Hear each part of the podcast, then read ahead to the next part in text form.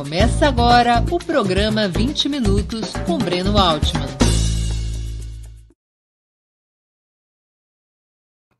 Bom dia. Hoje é 2 de fevereiro de 2022.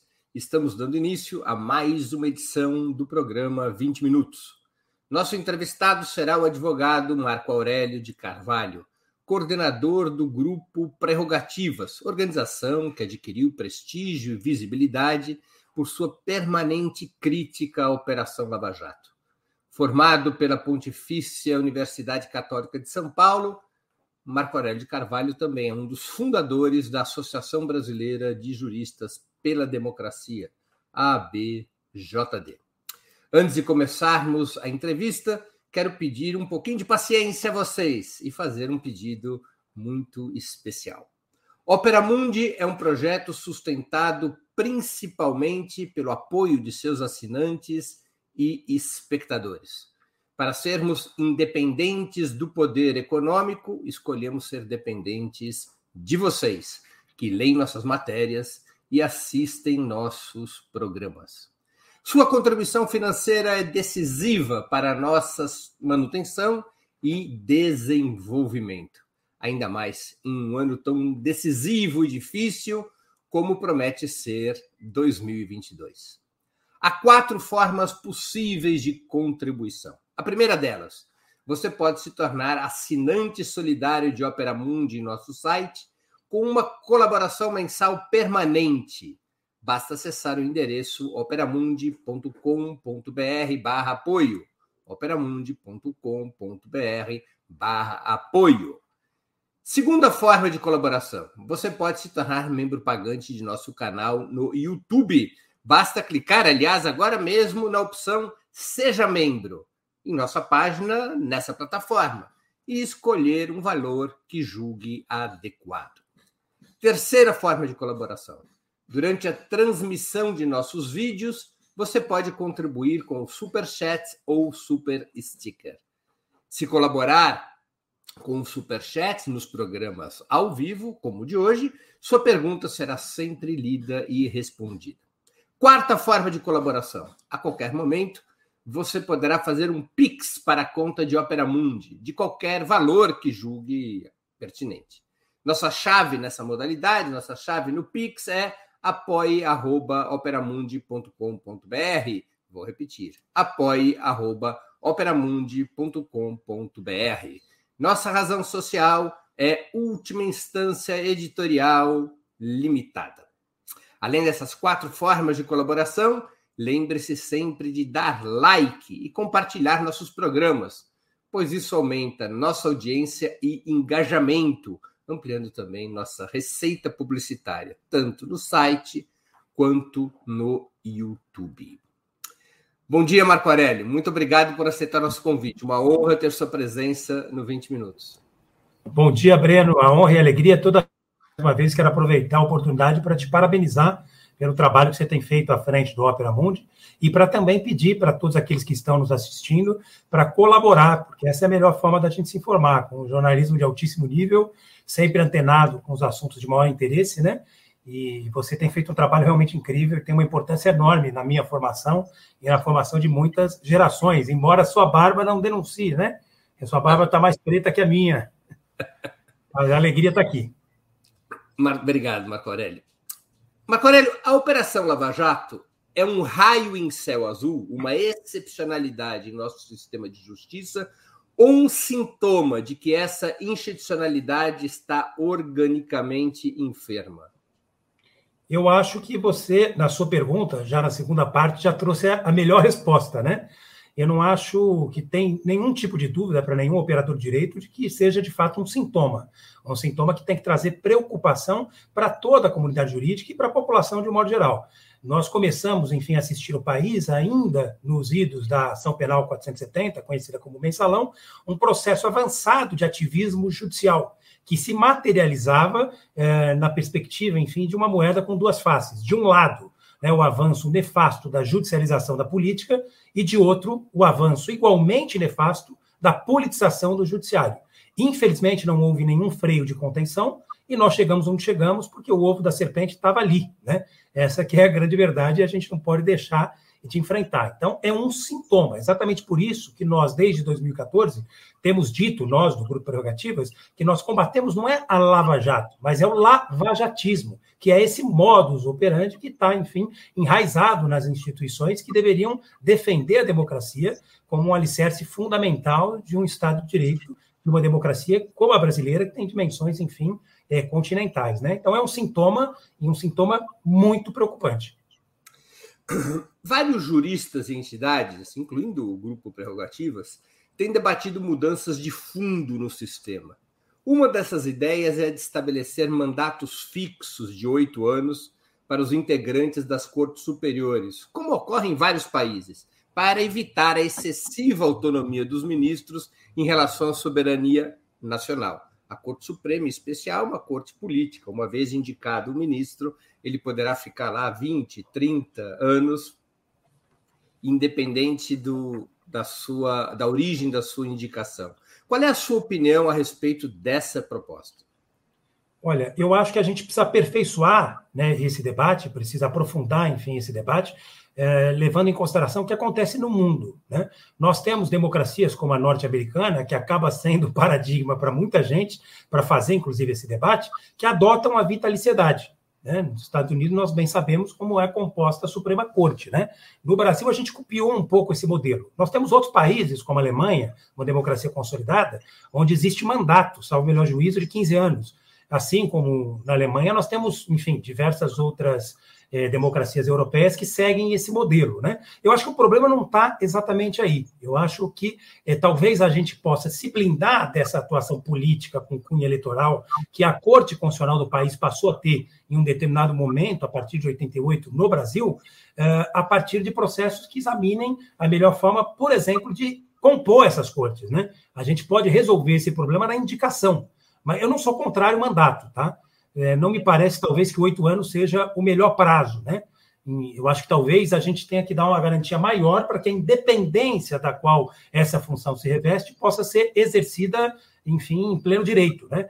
Eu acho que alguma garantia para que o sujeito possa dizer o direito e ser contramajoritário, sem qualquer tipo de pressão de natureza política, sem qualquer tipo de reclamo de cunho social, é, tem, tem que ser sopesada. Né? Então, a minha impressão é que, se a gente for estabelecer um mandato, ele tem que ser um pouco mais longo. Mas a minha grande preocupação é, acho que está relacionada ao acesso a essas carreiras jurídicas, a essas funções de Estado do nosso sistema de justiça. Né? Eu não sou contra o mandato, tá?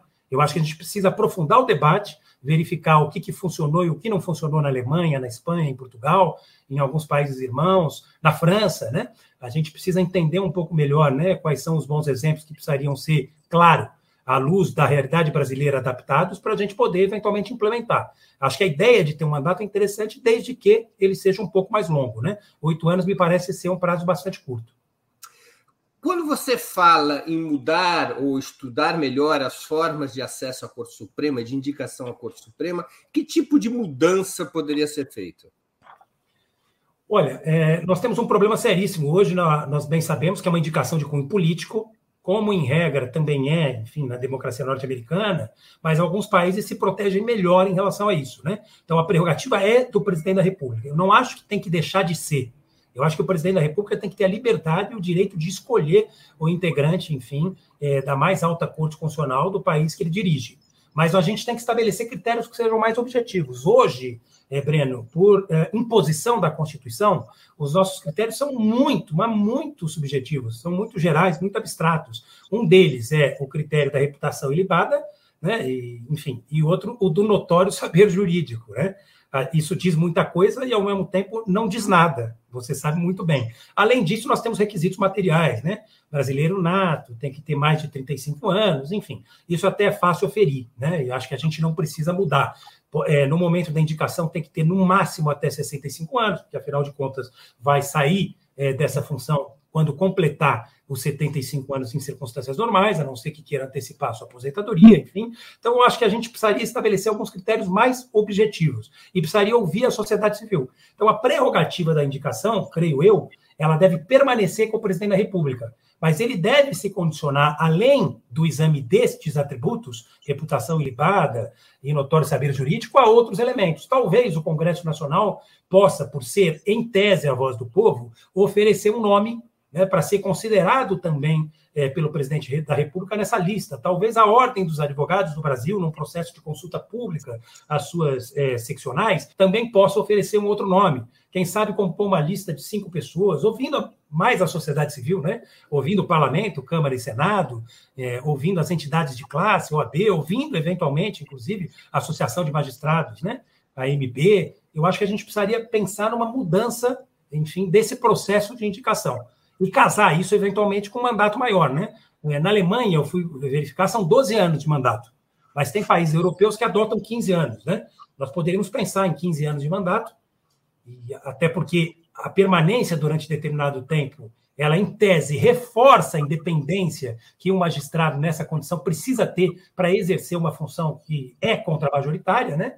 Então, acho que a melhor forma realmente de, de resolver isso seria ampliar o leque e, digamos, das indicações, trazendo Mas sem tirar o poder do presidente da República de finalmente escolher o nome e enviá-lo ao Senado.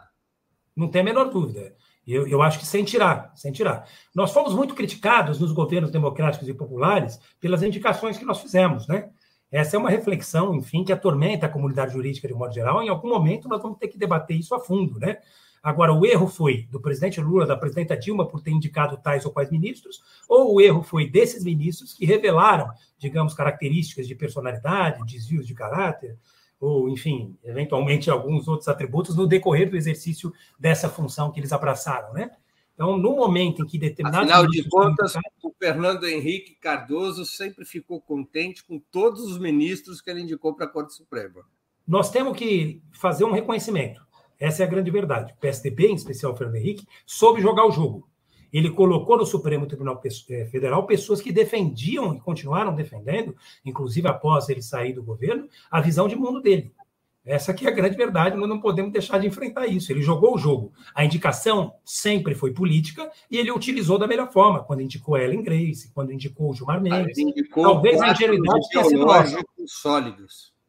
Não tem a menor dúvida. Veja o que acontece, por exemplo, na democracia norte-americana, que tem péssimos exemplos, nós bem sabemos, que são avocados, inclusive, pelos meninos de Curitiba, os, os, filhos de Januário, quando interessa, quando é conveniente, quando é oportuno. Mas no caso, por exemplo, da democracia norte-americana, nós bem sabemos como é composta a mais alta corte constitucional do país. Então, nós sabemos que, enfim, o democrata vai sempre indicar alguém que defenda a visão de mundo do democrata. Isso vai acontecer com o republicano. O problema aparece na democracia norte-americana quando fica muito desequilibrado. Mas é natural que, às vezes, a corte tenda para uma visão mais próxima do pensamento republicano e, vez ou outra, por conta da alternância do poder e em virtude da vacância de tais ou quais funções, é, essa situação se inverta. Isso é natural e a democracia se ajustou a essas circunstâncias. As maiorias ali são muito apertadas, né? Eu vou contar aqui uma historinha rápida sobre a, como funciona a Corte Suprema dos Estados Unidos, que eu acho que é interessante para a nossa audiência, você certamente conhece essa história. O Franklin Delano Roosevelt, talvez o mais importante presidente norte-americano do século XX, um democrata, ele estava escolhendo um ministro para a Corte Suprema. Essa história é contada na biografia da Eleanor Roosevelt, da esposa do, do Roosevelt. E o Roosevelt estava entrevistando um candidato à Corte Suprema ligado aos democratas, não me recordo o nome dele, e a entrevista ia muito bem. O Roosevelt estava encantado com ele, a Leonor entrava assim na sala de vez em quando, ouvia um pouco da conversa. O Roosevelt estava encantado. Terminando a conversa, já no final da conversa, o Roosevelt pergunta para o cidadão: Olha, você teria mais alguma coisa a dizer? Nos Estados Unidos, essa conversa com o presidente é depois do candidato à Corte Suprema ter sido investigado desde o que ele defendia na escola primária, né? Inclusive, tem previsão de verbas para que o presidente contrate agências privadas de investigação para conhecer o perfil desse candidato. Aí o Roosevelt pergunta: o senhor tem mais alguma coisa a dizer? O sujeito se arrumou na cadeira e disse: presidente, eu quero que o senhor saiba que não importa o que vier a acontecer, não importa a pressão que eu vier a receber, eu sempre votarei de acordo com a minha consciência. O Roosevelt colocou o corpo para trás, deu uma baforada no charuto e disse: Espera um pouquinho. Eu estou te indicando para um dos cargos mais poderosos do mundo, que além do mais é vitalício. E você vem me dizer que você vai votar conforme a sua consciência e não a minha?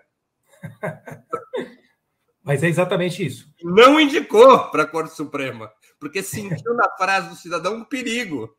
Sem dúvida. Falta de comprometimento com o projeto democrata. Talvez o PT tenha sido ingênuo nessas indicações, exatamente porque não levou em consideração a natureza dessas indicações, coisa que o Fernando Henrique fez muito bem. Né? Ninguém pode negar isso. Né? Mas eu acho que nós temos aí uma experiência acumulada que, num eventual futuro governo, né, espero, quero crer e acredito muito sinceramente que isso vai acontecer é, do presidente Lula, isso vai ser resolvido. Né? Uma experiência acumulada que vai ser sopesada em novas oportunidades de indicação. Né? Talvez a gente tenha sido ingênuo, o erro não é nosso né, com toda franqueza. A gente talvez não tenha sabido jogar o jogo, né? É, mas o fato é que nós tínhamos as maiores e melhores informações, à luz do que apareceu à época, para fazer as indicações que foram feitas, né? Não vou fulanizar, então talvez o problema seja de, de outra natureza, né? Mas eu acho que essa experiência acumulada no Brasil e no mundo tem que ser utilizada para novas eventuais indicações. E será. Eu não tenho a menor dúvida que será utilizada. Marco Aurélio, você acha que da mesma maneira que precisariam ser estudados mecanismos de indicação para a Corte Suprema, também deveriam ser reformulados mecanismos de impeachment dos ministros da Corte Suprema? Não tem a menor dúvida, né? Nós temos problemas seríssimos hoje. Se existe algum grau de intocabilidade é, no nosso sistema de justiça, é, seguramente é esse, né? Uma espécie de blindagem a que todos os ministros que integram a mais alta corte constitucional do país passam, é, passam a ter, né? é, em relação aos seus atos, da vida pessoal, inclusive no bojo da atuação é, que a Constituição lhes atribuiu. Né? Eu acho que nós precisaríamos pensar em mecanismos mais sofisticados para fazer o controle do exercício dessas atividades, que são atividades extremamente importantes numa democracia que tem o tamanho da democracia brasileira. Né? Mas hoje nós temos poderes imperiais que impedem, inclusive, o exame dessas ações. Né? Você sabe muito bem o número enorme de poderes, quase que ilimitados, que hoje o presidente da Câmara tem para examinar, por exemplo, um processo de afastamento, né? Quando, na verdade, ele tivemos o impeachment de dois presidentes da República. Já houve alguma vez impeachment de ministro da Corte Suprema? Alguém já foi afastado na história da Corte Suprema? Nós já tivemos afastamentos por aposentadorias, enfim, que foram provocadas no regime eh, ditatorial, ah. com a emenda, com, a, com o ato institucional número 2 de 1965, que depois claro. foi agravado em 1968, 69, com, com o ato institucional número 5, né? Ali nós o tivemos. O ato institucional número 6, que, que deu ao regime militar poderes de reforma do, dos ministros da Corte Suprema. Agora, já houve na democracia impeachment de juiz da Corte Suprema? Não, não, não houve. Nunca houve. Nós já tivemos vários processos, enfim, de afastamento que foram a, a, apresentados à Câmara mas todos eles arquivados, né? Nenhum é mais fácil afastar o presidente da República do que o ministro da Corte Suprema. Não há a menor dúvida, até porque o colégio eleitoral, quem poderia fazer essa apreciação, está é, sendo constantemente julgado, fiscalizado pelo próprio Supremo, né? Então, deputados e senadores não querem puxar a faca para quem amanhã ou depois pode virar uma espécie de algoz né, do seu próprio mandato, do seu próprio destino, né? Então, é, é uma situação curiosa, né? Extremamente curiosa. E o poder do presidente da Câmara é tão grande que ele preserva, pelo regimento da Câmara, o direito de fazer o exame, o mero exame mas, das mas de materialidade. da Corte Suprema não é apenas do Senado? O presidente da Câmara faz o processamento. Né? O Senado, na verdade, é quem vai julgar o mérito. Né? Então, você pode apresentar é, à Câmara ou diretamente, eventualmente, ao Senado, né? O colégio eleitoral vai ser o Senado, no caso dos ministros do Supremo, mas você tem um exame de condições, enfim, de, digamos, de materialidade, né? Um exame bastante superficial. A, a, a Câmara é quem aceita se há ou não materialidade para a acusação que leva ao impeachment. Deveria, em tese, ser. O problema é que nem esse exame é feito, né? Tá certo. Marco Aurélio, outra proposta que tem sido discutida à luz dos delitos processuais cometidos pela Lava Jato é a separação entre juiz de instrução, que estaria a cargo dos passos investigativos até a formalização da denúncia, e juiz de processo, que estaria encarregado de decidir sobre as causas e, eventualmente, imputar sentenças, mas desvinculado completamente do trabalho da polícia e do Ministério Público. O que, que você pensa acerca desta proposição, que está em debate, até mesmo existe um projeto de lei que já foi apresentado a esse respeito? É, na verdade, esse tema nem deveria estar em debate. Ele já foi amplamente debatido no bojo do chamado pacote anticrime. O grupo Prerrogativa se organizou e conseguiu uma vitória muito importante na Câmara dos Deputados, com apoio, inclusive, bastante destacado é, de deputados do Partido dos Trabalhadores, entre os quais eu destaco o nosso queridíssimo Rui Valcão e também o Paulo Teixeira, entre outras lideranças é, do Partido dos Trabalhadores de São Paulo, em especial, que tiveram muito, muito destaque nesse debate. Nós conseguimos impingir uma derrota ao lavajatismo quando a gente conseguiu aprovar essa medida. O curioso, Breno, é que isso está voltando ao debate por conta de um poder imperial, que está sendo questionado hoje num artigo belíssimo do desembargador Marcelo Semer, que foi publicado na Folha de São Paulo no Tendências e Debates. Qual é esse poder? O poder, na verdade, do presidente, presidente Supremo de pautar determinadas matérias a julgamento. Esse tema foi extremamente, digamos, debatido na Câmara, no Senado. Nós saímos vitoriosos, implementando, enfim, o juiz de garantias, que é exatamente para tentar evitar a contaminação política em determinados julgamentos. E, ao sair vitoriosos, a Associação de Magistrados entrou com uma medida judicial para questionar a constitucionalidade dessa matéria. O ministro Luiz Fux deu a liminar e não levou a julgamento até agora, tem mais de dois anos. É um absurdo. Trust. o que é um absurdo cá entre nós, porque, veja, ele está é, simplesmente subvertendo uma função que, que não é dele. Essa é uma função típica do parlamento. O parlamento legislou a respeito, o processo não foi questionado, não teve nenhum vício, os debates foram feitos, o regimento foi respeitado, e ele agora não está colocando a matéria em julgamento. A gente já teria condições de implementar. Se isso fosse uma realidade no Brasil, provavelmente o ex-juiz Sérgio Moro é, não teria saído candidato a presidente da República porque como juiz, mesmo de julgamento, numa fase posterior do processo, ele ia estar condicionado a uma fase de instrução que ele não ia poder contaminar, como de fato contaminou no caso do ex-presidente Lula, né? Então a realidade hoje seria outra, né? Nós não teríamos agora um... há uma lei portanto já aprovada, a Associação dos Magistrados entrou com uma ação junto à Corte Suprema. Isso. E enquanto a Corte Suprema não decide, a lei não é implementada? Não é implementada porque o ministro Fux deu uma liminar ah, Olha que loucura. E essas liminares, elas podem durar. Ele barreirou o processo legislativo. Ele deu uma Porque liberdade. é uma loucura. Esse é um dos poderes imperiais que precisariam ser discutidos. Suspender precisaria... a implementação da lei. Exato, e veja, é tão importante essa medida, foi debatida pelo parlamento, que tem funções típicas de legislar em circunstâncias evidentes normais é, sobre variados temas, inclusive em especial sobre esse, sobre o sistema de justiça.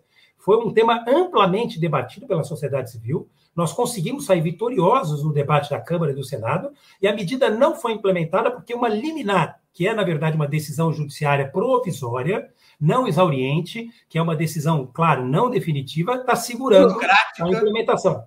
Monocrática. Monocrática. Então, é, é mais um desses poderes todos que precisariam ser discutidos. Né?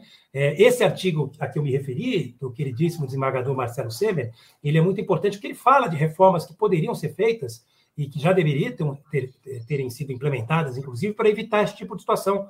Então, um desembargador, um ministro, pede vista. Qual é o prazo a que ele está submetido para devolver, devolver determinado processo ao exame?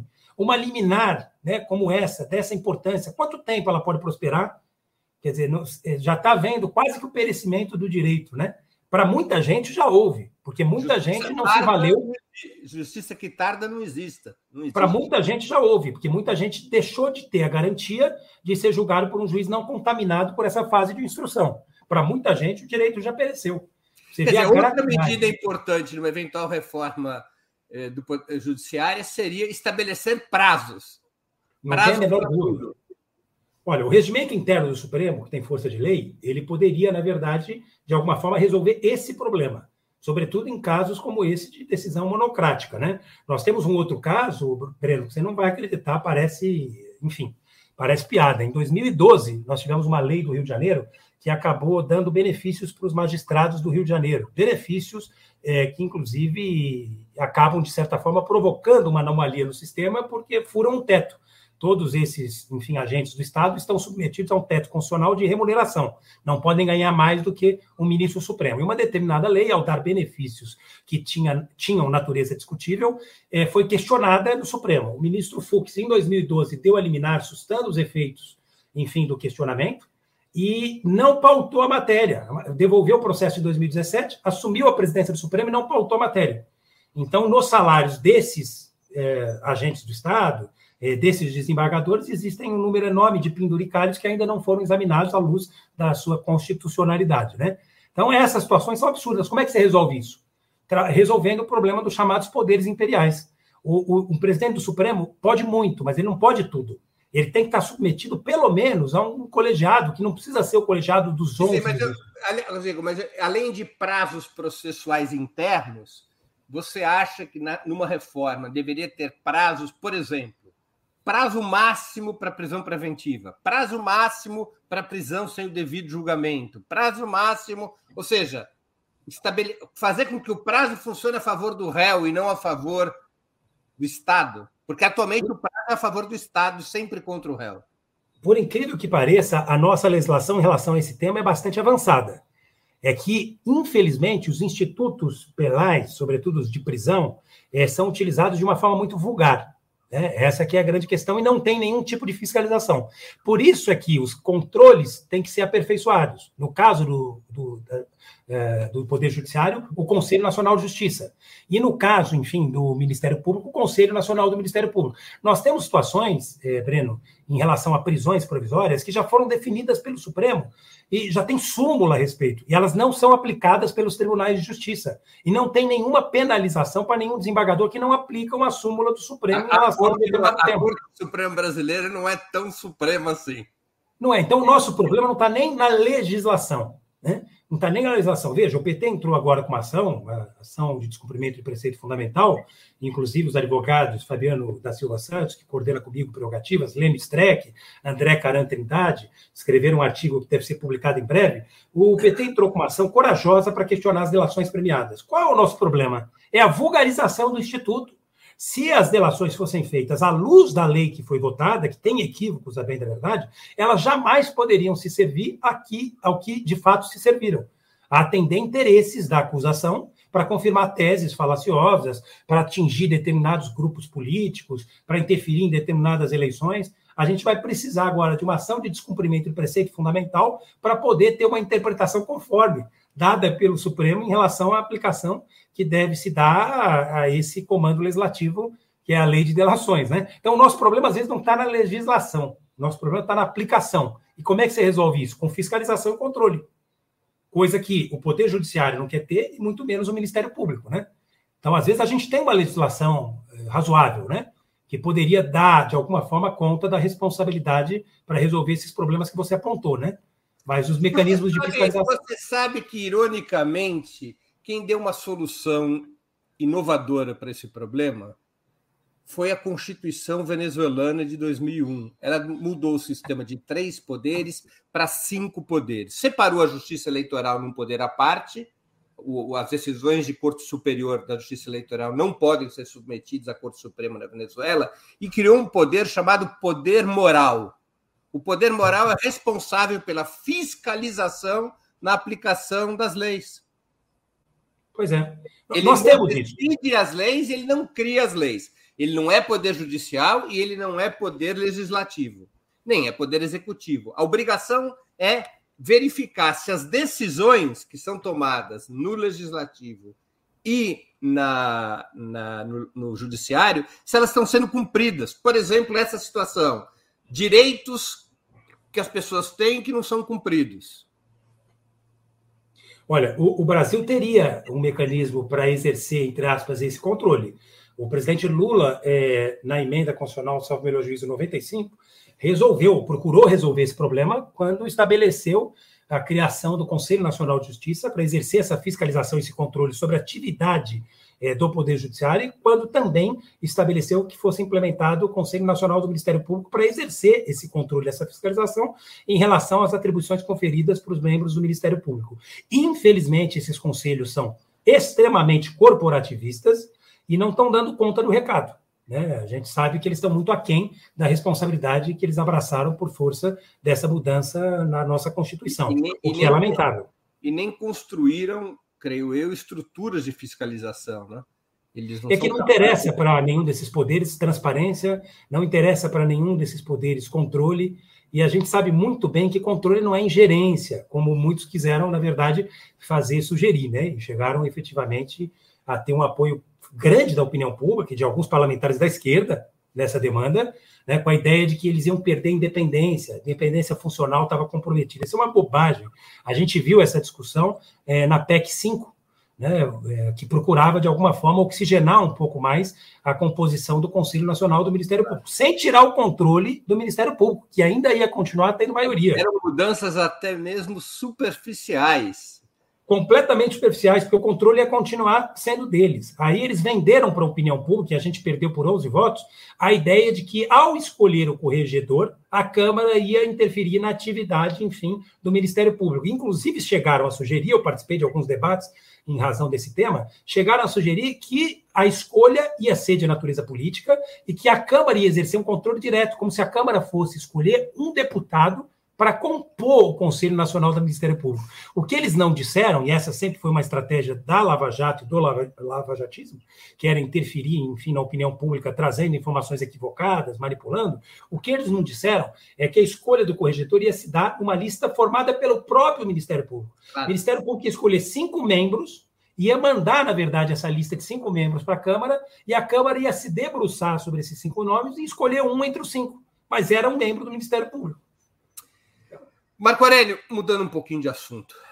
Como resolver ou mitigar a profunda desigualdade de classe, raça e gênero no sistema de justiça, especialmente no Ministério Público e no Poder Judiciário, o que acaba estabelecendo uma tendência elitista e conservadora, é, radicalmente burguesa no funcionamento dessas instituições?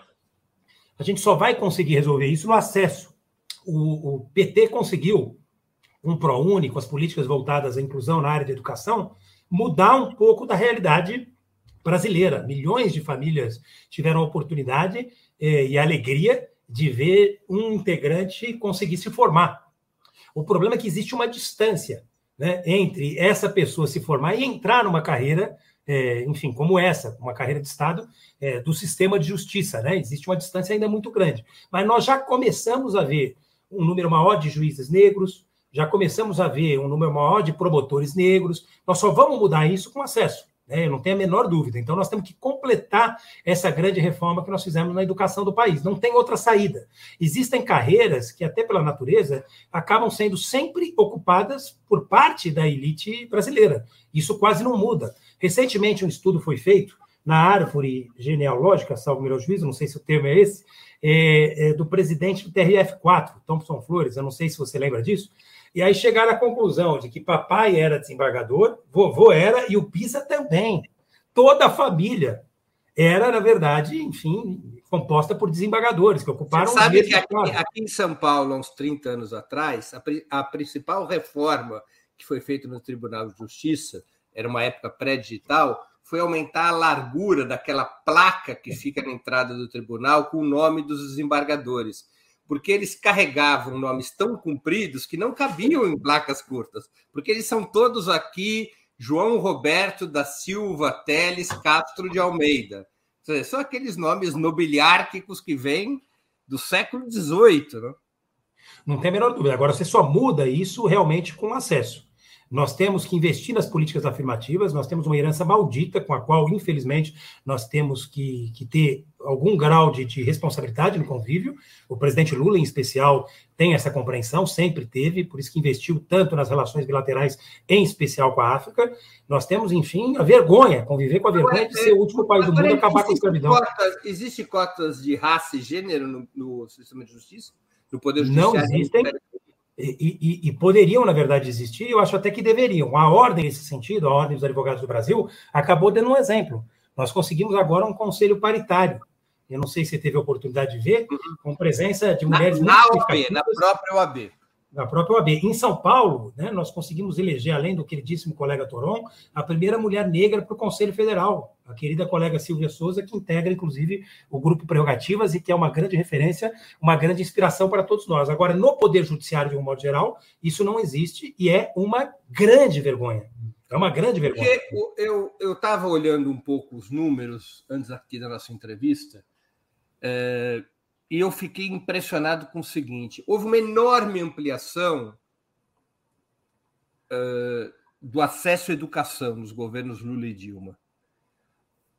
a repercussão disso no acesso às carreiras de Estado no Ministério Público e, no, e na Poder Judiciário é muito inferior ao acesso à educação. Muito. E isso é vai ser o nosso grande desafio. Nós só vamos mudar, Breno, quando a gente conseguir mudar a mentalidade dessa turma que co compõe essas carreiras que são extremamente importantes.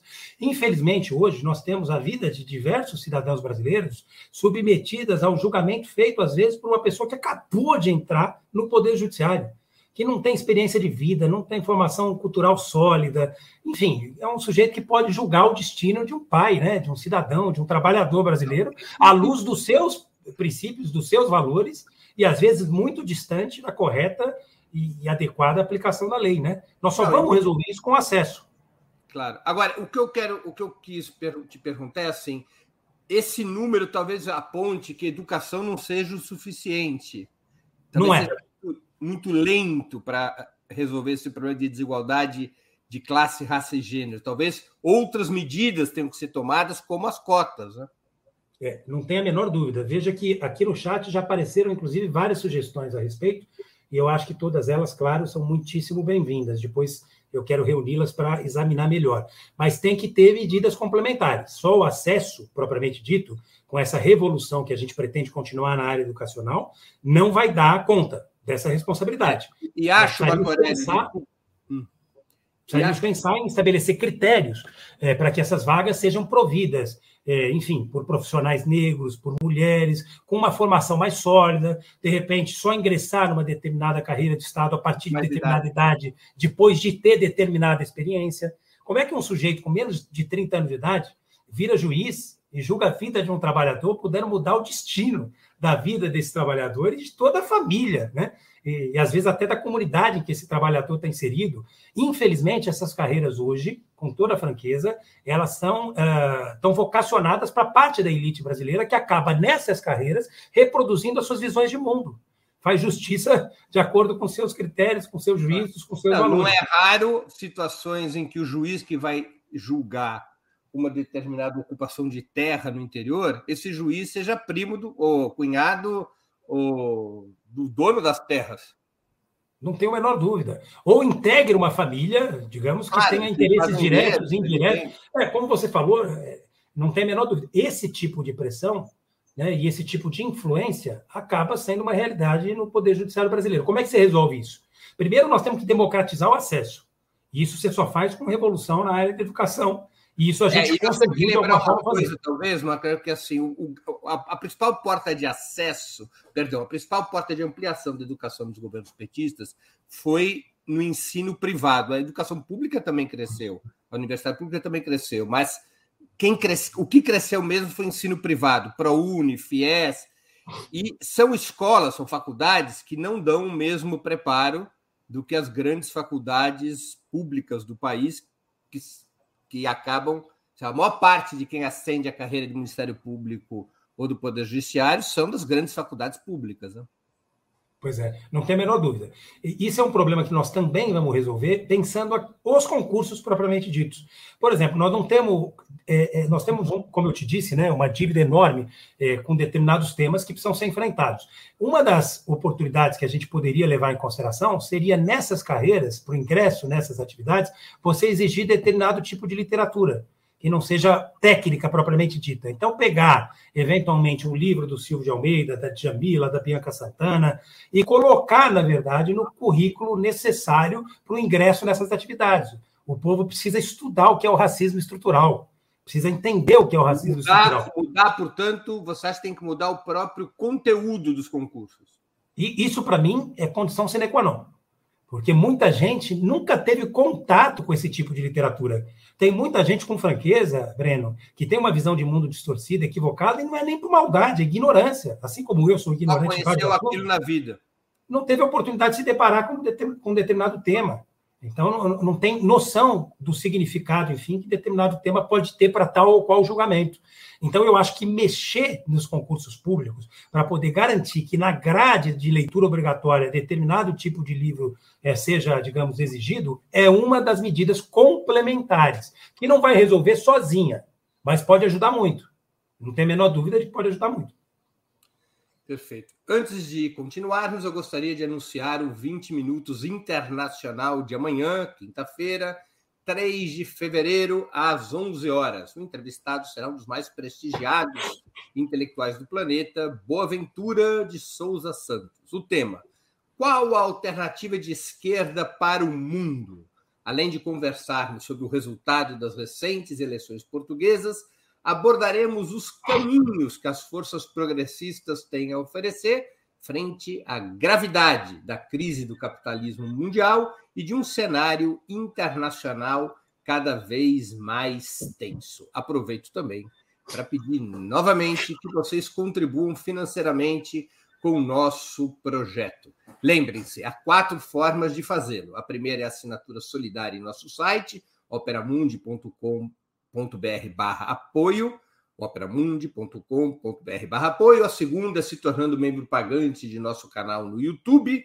A terceira é contribuindo agora mesmo com Super Chat ou Super Sticker. A quarta é através do Pix nossa chave é apoie.operamundi.com.br. Repito, apoie.operamundi.com.br. E nossa razão social é última instância editorial limitada. Opera Mundi não é uma igreja evangélica, mas nós, nós dependemos do dízimo para sustentar nosso projeto e ampliá-lo.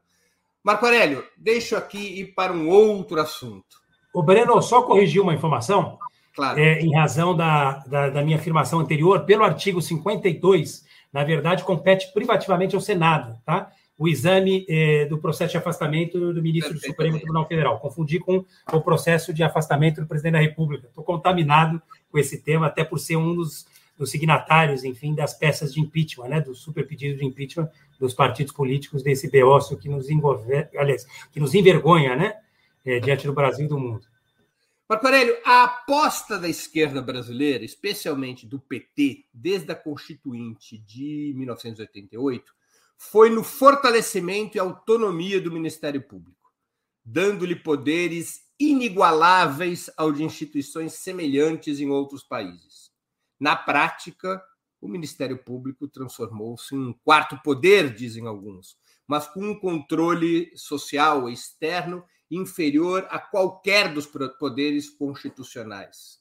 Como reformar o Ministério Público? Olha, esse é um dos maiores debates né, que a comunidade jurídica vai precisar fazer no eventual novo governo do nosso querido presidente Lula. Né? Eu acho que passa necessariamente pela reforma dos mecanismos de fiscalização e controle, o que nos remete novamente à discussão da conveniência e oportunidade é, de uma nova PEC é, enfim, para, de alguma forma, oxigenar o Conselho Nacional do Ministério Público.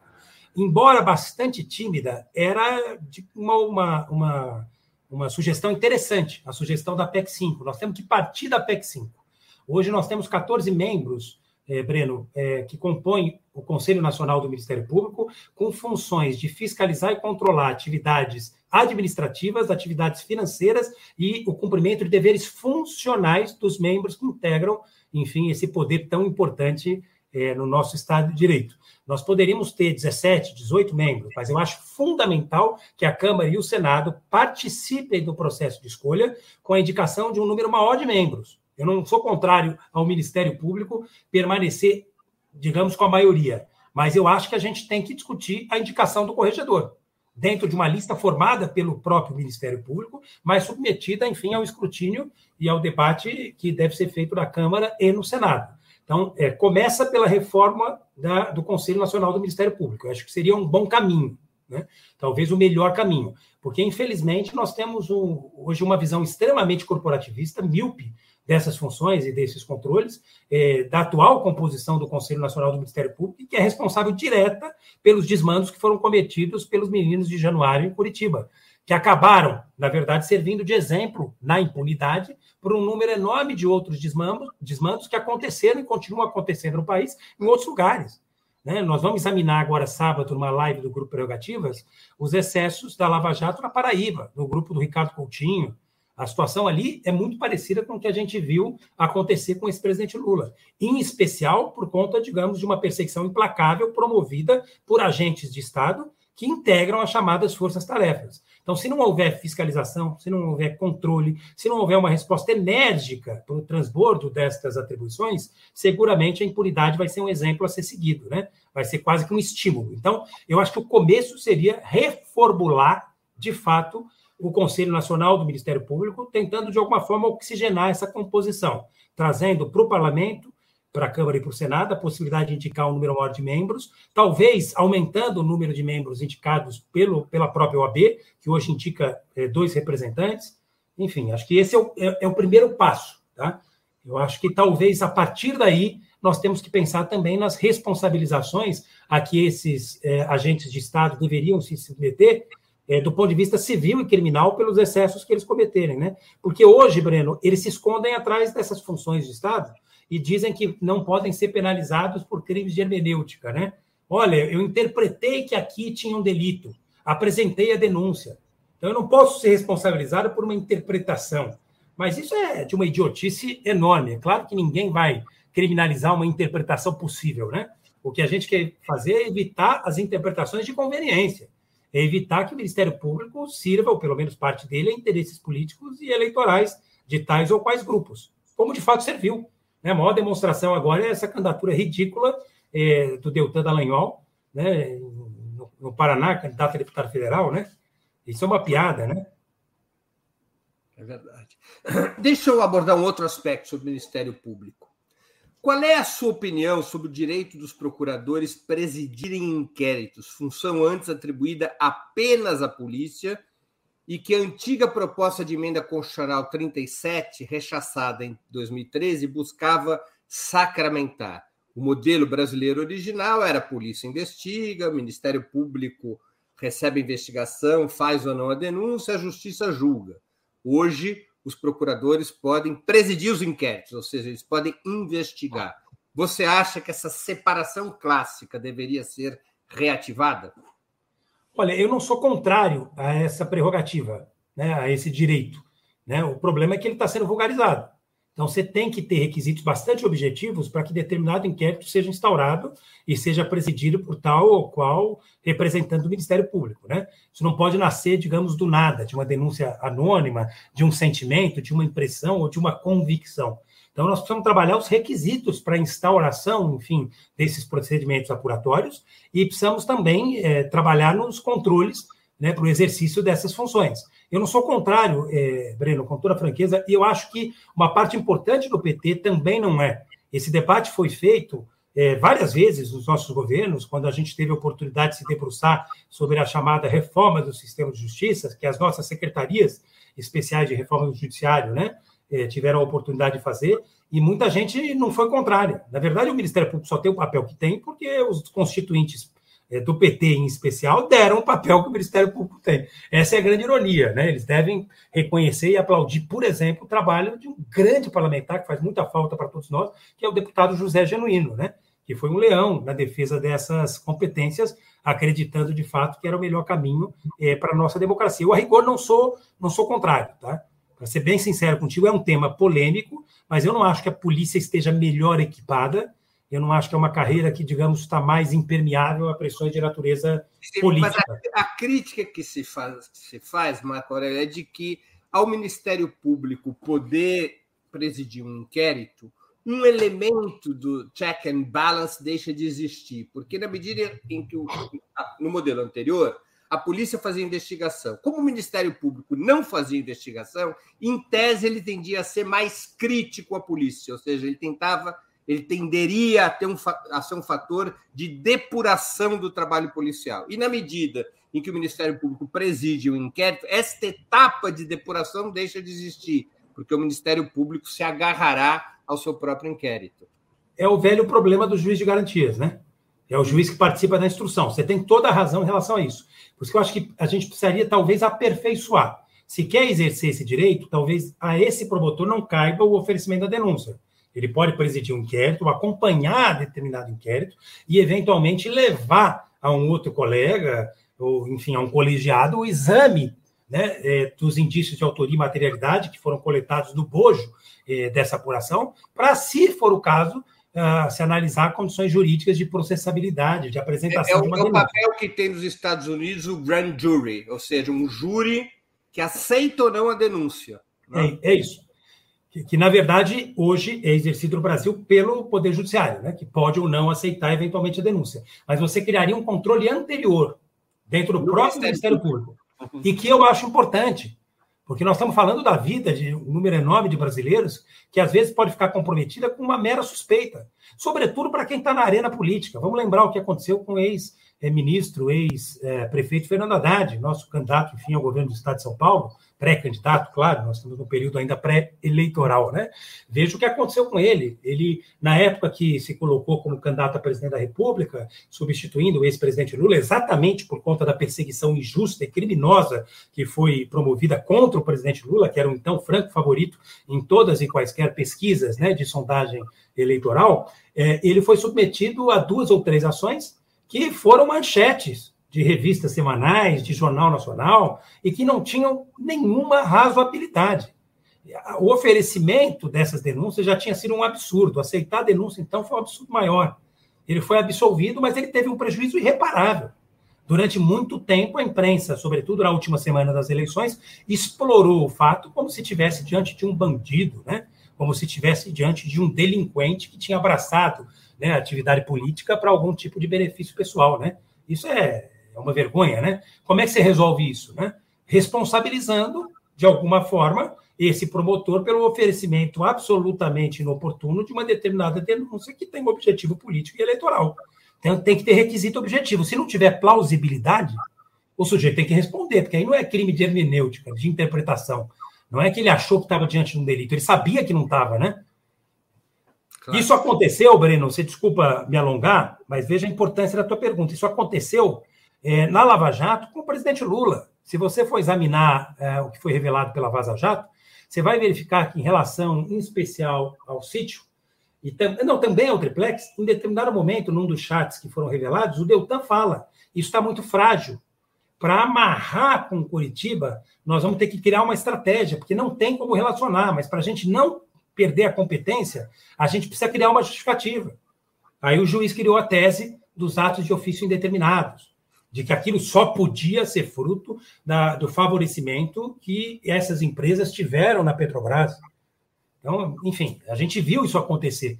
Um promotor, diante de uma situação como essa, não pode oferecer denúncia. Ele tem a obrigação de não oferecer.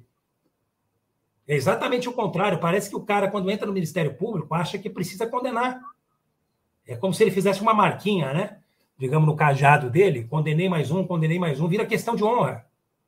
É, nós temos promotores, pessoas que integraram o Ministério Público, como Lênin Streck, que integram prerrogativas, Juarez Tavares, Tardelli, o Tardelli, Roberto Tardelli, que você conhece, enfim, uma figura incrível, ele foi, durante muito tempo, rechaçado por alguns colegas, porque, vez ou outra, em determinados júris, ele pedia absolvição. E aí o povo olhava e falava, mas como um promotor pedir absolvição? Mas, porra, ele estava diante de uma situação que o obrigava a pedir absolvição. Porque a certeza que ele tinha, a única certeza, era da inocência. Ou, às vezes, a dúvida da inocência era forte bastante para que ele pedisse a absolvição frente, digamos, ao destino a que ele poderia, digamos, submeter uma determinada pessoa, caso eventualmente ele fizesse o contrário. Né? Então, claro. você só resolve isso se você responsabilizar essas ações de cunho político. Marco Aurélio, ainda sobre o Ministério Público. Os presidentes Lula e Dilma estabeleceram a tradição, sem previsão constitucional ou legal, de escolher o Procurador-Geral da República, indicando o mais votado de uma lista tríplice, escolhida pela própria categoria. Bolsonaro acabou com essa tradição. Você é favorável ou contrário a que um eventual novo governo Lula restabeleça a prática anterior?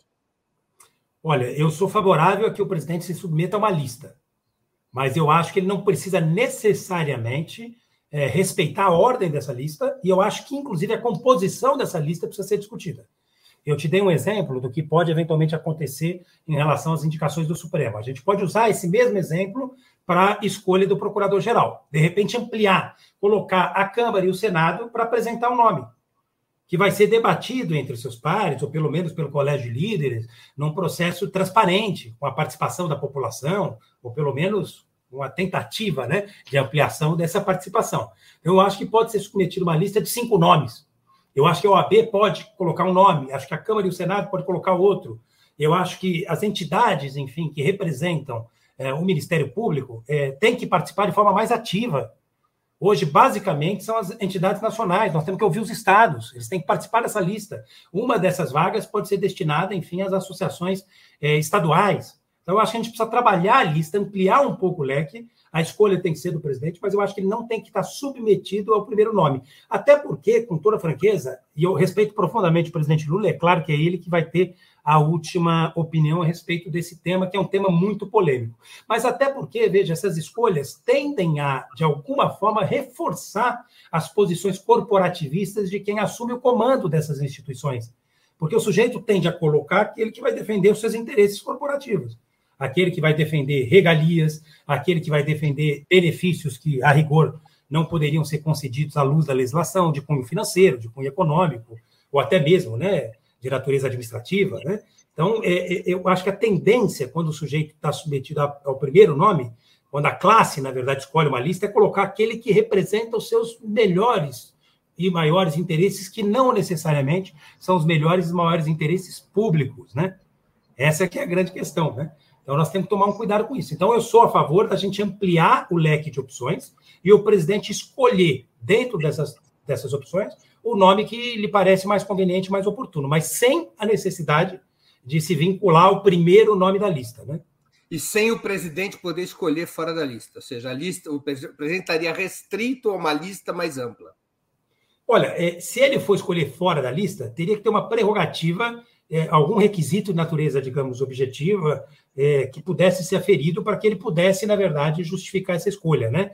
Eu acho que fora da lista, eu não sei se seria de fato o melhor caminho. Acho que a gente poderia pensar numa lista, mas uma lista mais ampla, com a participação, como eu disse, das entidades de classe, inclusive as estaduais, com a participação da OAB, com a participação do Congresso Nacional. Eu acho que isso tudo teria que ser submetido. Agora, fora da lista, é, a não ser que você fizesse, Breno, para responder objetivamente, não vou fugir dessa pergunta, que é uma pergunta difícil, você, como sempre, não alivia, né? Mas vamos lá, a não ser que a gente fizesse é, uma reforma nessas atribuições e nesses poderes imperiais. Fora da lista, eu acho que o, o presidente até poderia, desde que o, é, é, o Procurador-Geral da República não permanecesse com o poder de discutir o destino de uma ação penal contra o próprio presidente da República desde que essa ação, o exame dessa ação, fosse submetido, por exemplo, eh, e essa ação pode levar ao afastamento do presidente, assim como o processo normal de impeachment, e aí o processamento é muito parecido, é que começa né, com o oferecimento uhum. na Procuradoria-Geral da República. Né? Mas aí, é, para ser bem franco, se a gente conseguisse de alguma forma diminuir esses poderes e a ingerência do Procurador-Geral da República sobre o destino do presidente, aí eu não veria nenhum problema em eventualmente o presidente escolher fora da lista, tá? Mas do jeito que está, eu acho que é oportuno e conveniente manter a lista, desde que a gente amplie e desde que a gente não vincule ao primeiro nome. Né? O presidente Lula seguramente vai tomar qualquer decisão, isso é a única certeza que a gente pode ter, você que convive com ele há muito tempo sabe disso, depois de ouvir muita gente. Ele tem, além, claro, da inteligência política, ele tem a inteligência emocional, que faz parte dessa inteligência política, e a sabedoria e a humildade de ouvir e escutar. Então, ele forma a opinião dele depois de ouvir e escutar as pessoas. Então, se ele eventualmente promover algum tipo de mudança nessa área, essa mudança vai ser promovida às custas de muito debate. Você sabe muito bem quantas conferências o presidente Lula fez né, no seu primeiro governo em especial para poder apresentar mudanças em diversas áreas, enfim, do país, né? Não vai ser diferente agora. Ele vai ouvir o Ministério Público, ele vai ouvir, enfim, as entidades de classe, vai ouvir a advocacia, vai ouvir os políticos. Essa é uma das grandes virtudes dele, ouvir e escutar. Os nossos procuradores da República têm como referência os Estados Unidos e nos Estados Unidos, o presidente da República tem absoluto livre-arbítrio para indicar o procurador-geral. Aliás, o ministro da Justiça dos Estados Unidos, que lá se chama secretário da Justiça, é o procurador-geral, é a mesma função. E todos os procuradores federais são indicados, não tem concurso, não tem aprovação do parlamento, não tem nada. Deixa eu te perguntar uma coisa: você acha esse o melhor caminho? Por curiosidade, porque a sua opinião sempre é, Olha, é muito importante. Eu sou um especialista mas é um caminho pelo qual eu tenho mais simpatia. Porque a minha dificuldade, Breno, a tua pergunta é muito importante. Porque Esse debate ainda não foi feito. A Procuradoria Procurador-Geral, na maior parte dos países, ela, ela funciona como um braço do Poder Executivo, ela é representante do Estado e não da sociedade. Aqui no Brasil, nós inventamos uma jabuticaba. Esse é o problema. A Procuradoria no Brasil, o Ministério Público, está inscrito na Constituição que ele representa a sociedade. Mas como é que pode representar a sociedade sem a sociedade ter votado? Da onde vem essa representação da sociedade? Você, eu, tem só eu, dois. essa tua colocação. Você, você, tem só dois tipos de representação no Estado: ou é uma representação eletiva ou derivada. A derivada é nomeada por quem teve voto, a outra é eletiva. Seja, como é que pode existir uma representação derivada, como a procura, são os procuradores, com poderes de representação eletiva? Agora, a minha preocupação é o seguinte: se você for pensar, levando em consideração os exemplos, é, o Fernando Henrique jogou muito bem, como nós dissemos agora há pouco, na indicação dos ministros supremos, mas também na escolha dos seus procuradores gerais da República, ele jogou muito bem o jogo.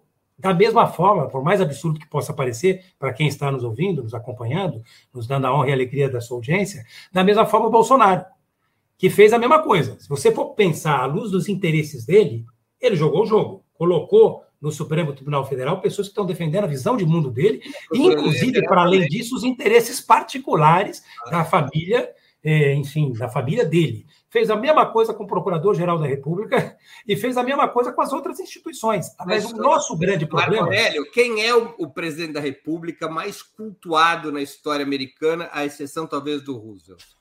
John Kennedy, não é? John Kennedy. Quem era o procurador-geral do governo Kennedy? Pois é, agora. Robert Kennedy, o irmão dele. Ah, claro, claro, Robert Kennedy. Ou seja, era tão. Eu ia falar Ted é, Kennedy, que era o senador, era o Robert a indicação, Kennedy. A indicação era tão política é. e tão. que ele indicou o irmão. É. Agora, veja, o problema é que nós temos, como você disse, uma jabuticaba. E o que, que a gente pode fazer para blindar as nossas instituições dessa captura? Essa é a nossa preocupação. Hoje, as nossas instituições com o bolsonarismo jurídico, que é filho legítimo do lava-jatismo, Sérgio Moro e Companhia Limitada são responsáveis diretos pelo que está acontecendo no país e não adianta eles tentarem se desvincular. Mas hoje as nossas instituições estão sendo capturadas por interesses políticos e eleitorais. Como é que a gente faz para blindar essa captura? Essa é uma preocupação que eu tenho. O Procurador-Geral da República tem um número enorme de proposições que foram feitas, inclusive, pelo próprio Grupo Prerrogativas, que estão se somando aos montes no seu escaninho e já foram para o arquivo. Ele tem um compromisso com o Bolsonaro que compromete o exercício da função que ele abraçou. Claro. O delegado-geral da Polícia Federal está a serviço de interesses, digamos, políticos e eleitorais, que são muito distantes daqueles que foram atribuídos Aurélio, carreira que abraçou. Você tem alma de jornalista. É a primeira vez na história desse programa que eu respondo uma pergunta. Você, você Mas é que a sua opinião. Você me pegou numa armadilha, eu sempre me recuso a responder perguntas do programa, porque aqui meu papel é perguntar, não é responder. Isso é verdade, eu nunca tinha visto você a, a, Dilma tentou te fazer responder pergunta, mas você Isso. foi muito feliz. Eu não respondo. muito feliz. Eu assisti a primeira, É a primeira vez na história desse programa que eu respondo a uma pergunta. Você escapou da dela. Mas eu queria te ouvir mesmo, exatamente porque respeito muito as suas posições e, e sei que você é uma das pessoas mais cultas, né? Estuda profundamente diversos temas e para a gente é uma referência e uma inspiração.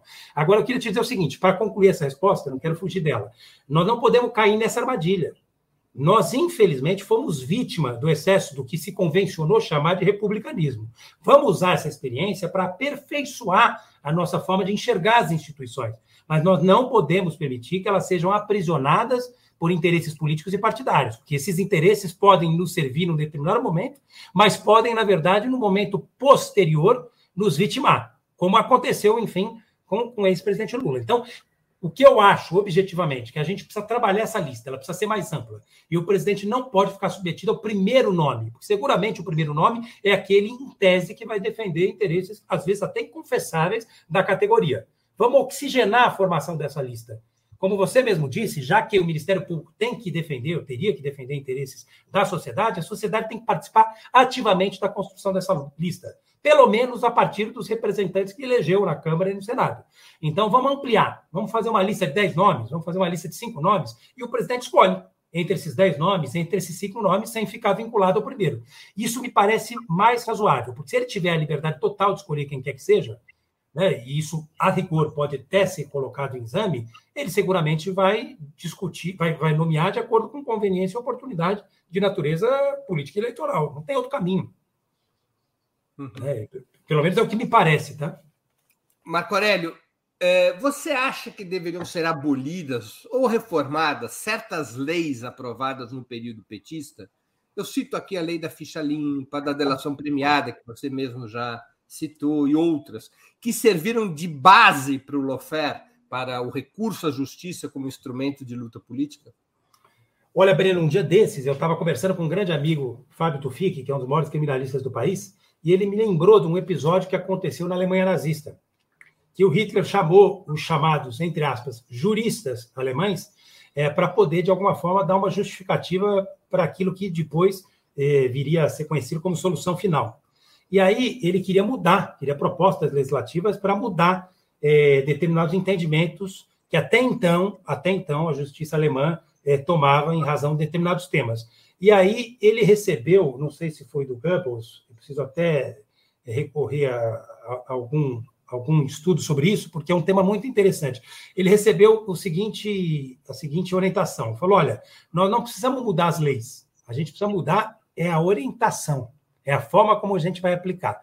Porque liberdade para um ou para outro lado, com a nossa atual legislação, a gente tem.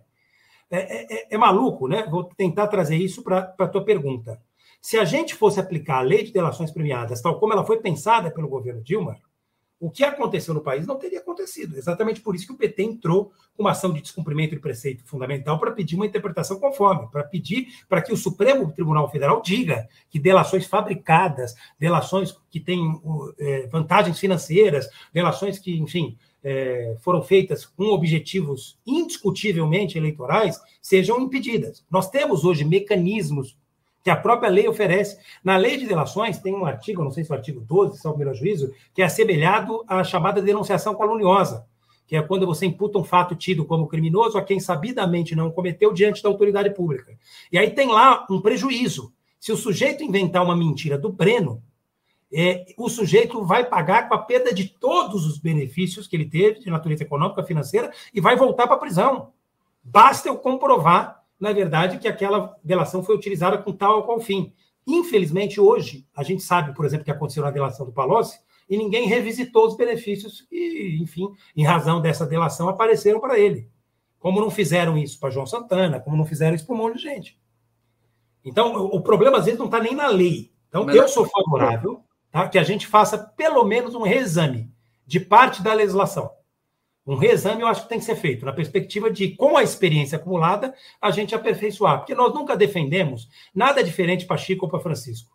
O Grupo Prerrogativas, em especial, e o PT, sempre foi muito coerente. Nós sempre fomos muito cuidadosos em relação à politização de determinadas ações, você sabe muito bem disso. Fomos vítimas disso com a ação penal 470, voltamos a ser vítima com a Lava Jato. Então, nós somos muito cautelosos, né? Nós não queremos uma régua diferente para nos julgar. Aliás, nesse espírito, eu vou te fazer uma pergunta provocativa. É certo o Roberto Jefferson estar preso? Agora ele tem prisão domiciliar. Mas qual é a base legal para ele estar preso? Olha, eu não lembro exatamente da prisão dele. Precisaria analisar o mandado de prisão. Eu não sei se ele foi preso por crime contra a ordem democrática. Pelo que eu me recordo, teve um número enorme de condutas dele que foram consideradas antidemocráticas. E, e à luz da legislação, o ministro Alexandre Moraes expediu o alvará de prisão. Eu não tenho certeza, eu precisaria examinar para responder essa tua pergunta, mas eu lembro que, à época, a comunidade jurídica se dividiu. Se dividiu. O que mostra que o tema é polêmico. Mas como eu não li o mandado de prisão, não tenho muito interesse. Porque o que ele fez foram declarações. Não teve é. materialidade. Ele fez declarações. É. O problema é que, como presidente de honra de um partido, essas declarações têm alcance. Elas têm relevo, elas são singulares. Eu confesso para você que, examinando de forma geral e abstrata, sem examinar a situação em si, eu não acho que tenha sido um problema, não, porque, na verdade, a ordem democrática ela pressupõe determinadas contenções. Elas, e, e, e nós, nós temos que lidar com isso.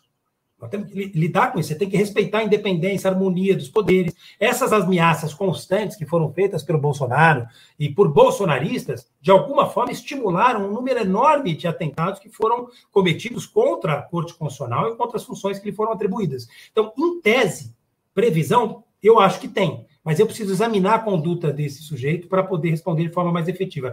Nós somos garantistas, né, Breno? Nós sempre fomos garantistas, e não garantistas de ocasião. Para a gente, o que vale para Chico tem que valer para Francisco. Nós nunca quisemos nenhuma, digamos, situação atípica, nenhuma singularidade que nos distanciasse da boa e adequada aplicação da lei. Nós queremos para o PT a mesma coisa que a gente quer para todos os partidos políticos do país: a lei, a aplicação correta e não seletiva da lei. Marco Aurélio, você acha que deve ser bandeira de um novo governo de esquerda, deve ser parte do programa de um novo governo de esquerda, uma ampla reforma do sistema de justiça? Não tem a menor dúvida. E vou aqui reafirmar com a oportunidade que você está me dando, da gente reexaminar a composição do Conselho Nacional de Justiça e Conselho Nacional do Ministério Público.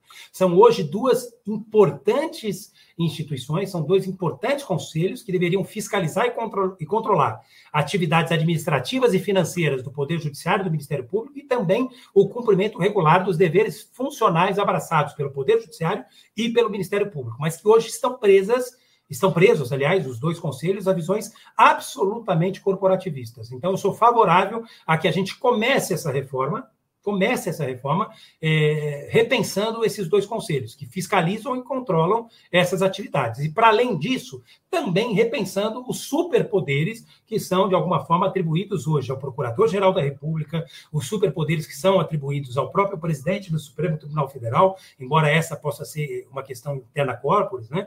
É, talvez tenha que ser examinada pelos 11 ministros do Supremo, mas acho que a composição do próprio Supremo você veja que aconteceu uma coisa com o ato institucional número 2, a gente estava falando no começo da entrevista, né? Curiosa, porque a ditadura militar, preocupada com o número excessivo de habeas corpus, né? Que estavam sendo concedidos por determinados ministros, é, aposentou né, três ou quatro, né? E, e, na verdade, aumentou o número de ministros para 16. Né? Salvo melhor juízo, passou de 11 para 16, depois retornou é, para 11, né? É, mas a, a ditadura militar fez isso com o objetivo de ter o controle sobre o Supremo, né? Então, agora, nós não precisaríamos ter o controle sobre o Supremo, mas talvez aumentar a composição do Supremo, talvez aumentar a composição do STJ, eu não vejo problema, a princípio, da gente enfrentar esse debate. Desde que, mais uma vez, mantida a prerrogativa do presidente, a gente aumente, de alguma forma, a participação da população e das entidades de classe na indicação desses membros, né? Marco Aurélio, o regime político da Constituição de 88 segundo muitos, foi destruído com o golpe de 2016, a Operação Lava Jato e o governo Bolsonaro. Um novo governo Lula deveria colocar como perspectiva um novo processo constituinte, como está previsto no programa aprovado pelo PT em 2020? Você sabe que eu tenho dúvida em relação a isso, né? Esse debate foi feito no bojo, inclusive, da crise que vitimou a ex-presidenta Dilma. Tenho muita dúvida, não acho que foi o melhor momento, inclusive, de pautar esse debate, embora eu não tenha, claro, é, não tinha na época todas as informações a respeito. Mas eu acho que a gente precisa fazer uma nova, é, uma nova repactuação.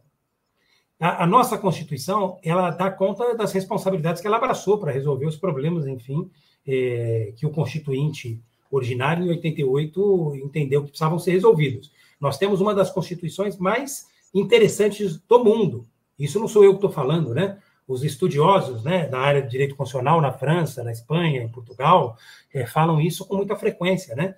Eu acho que o que a gente precisa fazer é repactuar, né? Nós vamos promover uma grande repactuação, porque as fissuras que foram abertas no nosso ordenamento jurídico, elas não são pequenas tão grave quanto você afastar um presidente da República sem o cometimento de um crime de responsabilidade, como já disse a Beatriz Vargas, que integra o grupo Prerrogativas, é diante de um número enorme de crimes de responsabilidade você nem sequer instaurar um procedimento. Então, veja, nós temos hoje um instituto para afastar um presidente da República num regime presidencialista como o nosso, mas foi vulgarizado.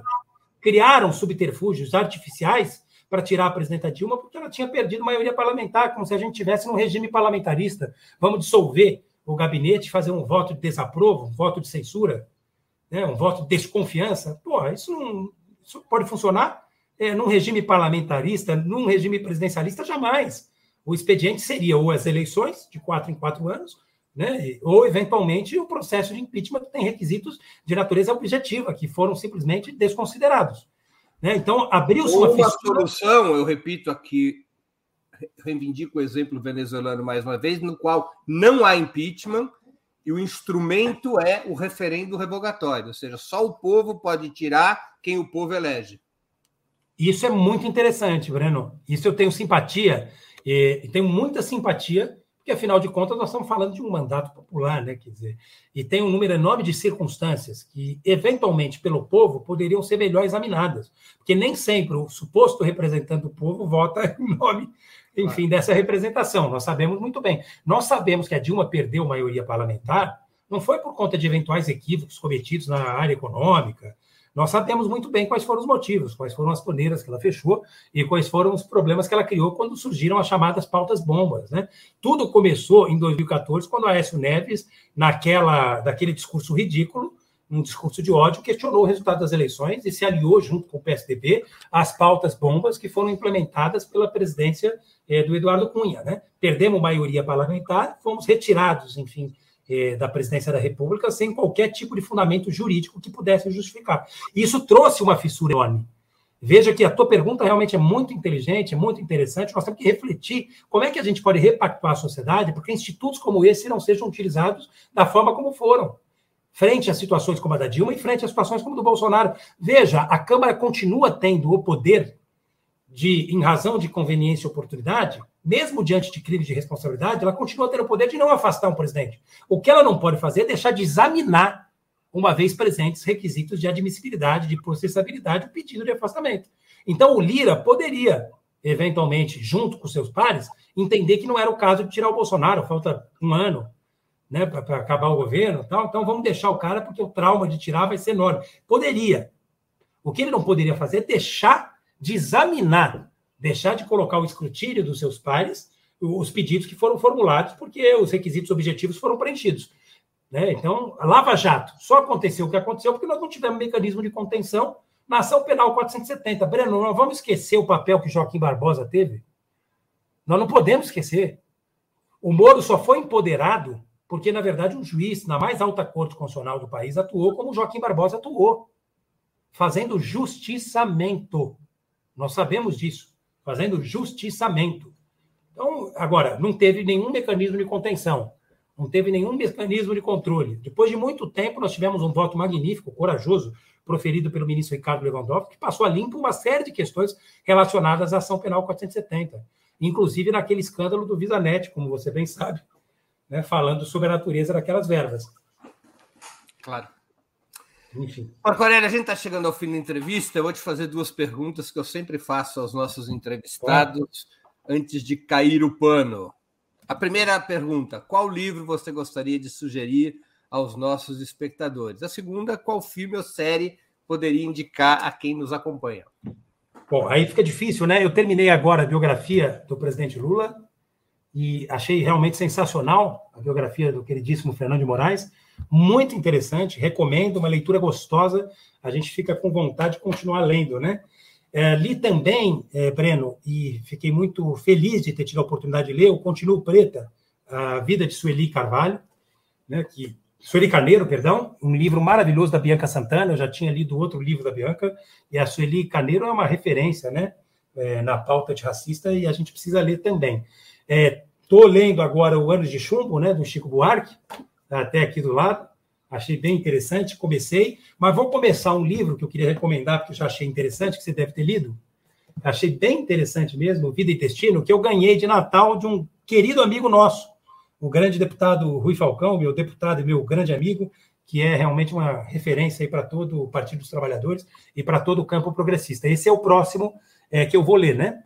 Ah, aliás, outro... aliás, o Vassili Grossman, ele foi um correspondente de guerra da União Soviética e ele cobriu a Batalha de Stalingrado. A Batalha de Stalingrado faz hoje, 2 de fevereiro, é o é, a 70, opa, 43, 78, não.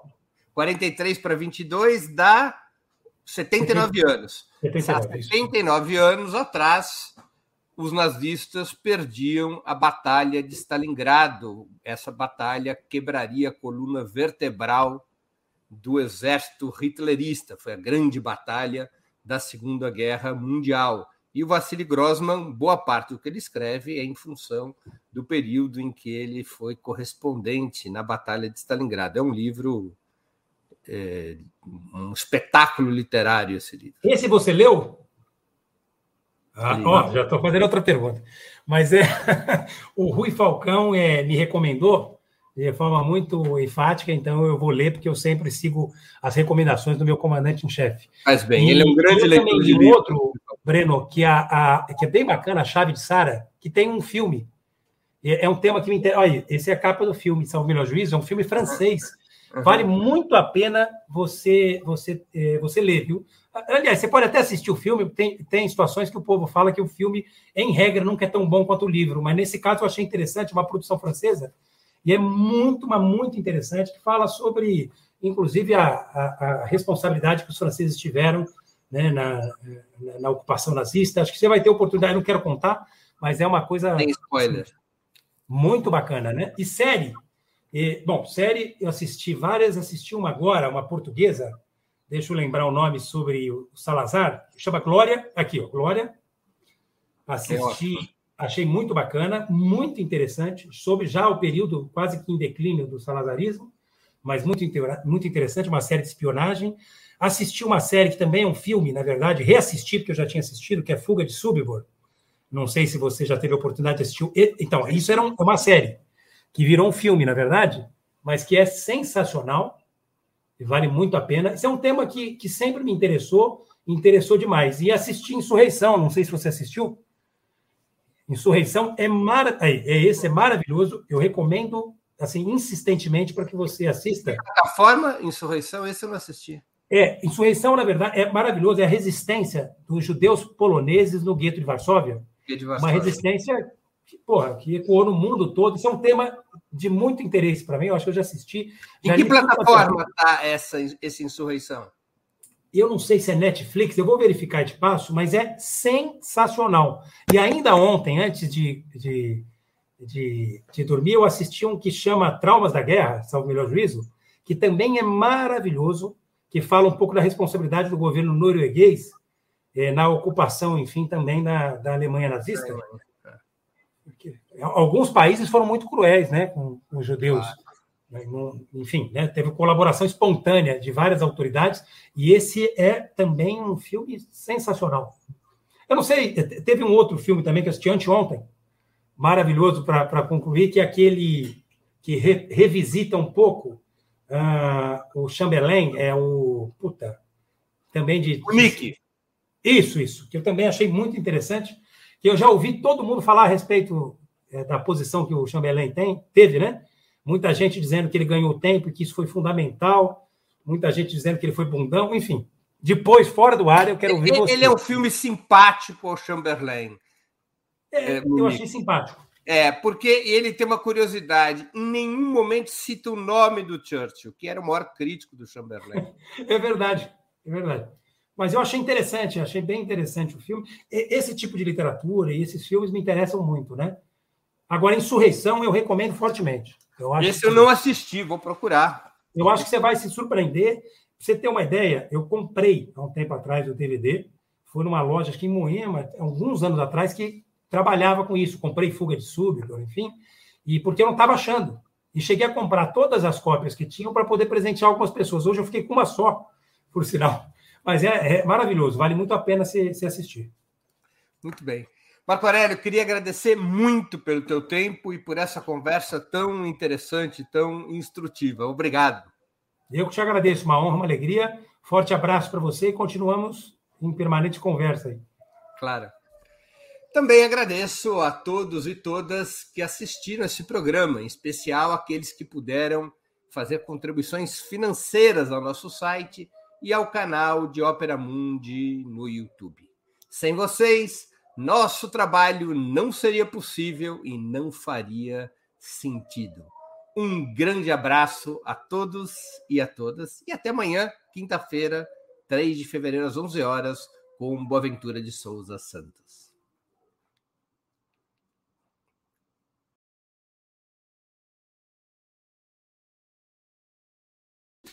Para assistir novamente esse programa e a outras edições dos programas 20 minutos, se inscreva no canal do Opera Mundi no YouTube. Curta e compartilhe nossos vídeos, deixe seus comentários. O jornalismo de Opera Mundi é mantido com o seu apoio. Faça uma assinatura solidária em www.operamundi.com.br. Com um pequeno valor mensal, você nos ajuda no desenvolvimento de um jornalismo independente e de qualidade. Obrigado pela audiência e até a próxima.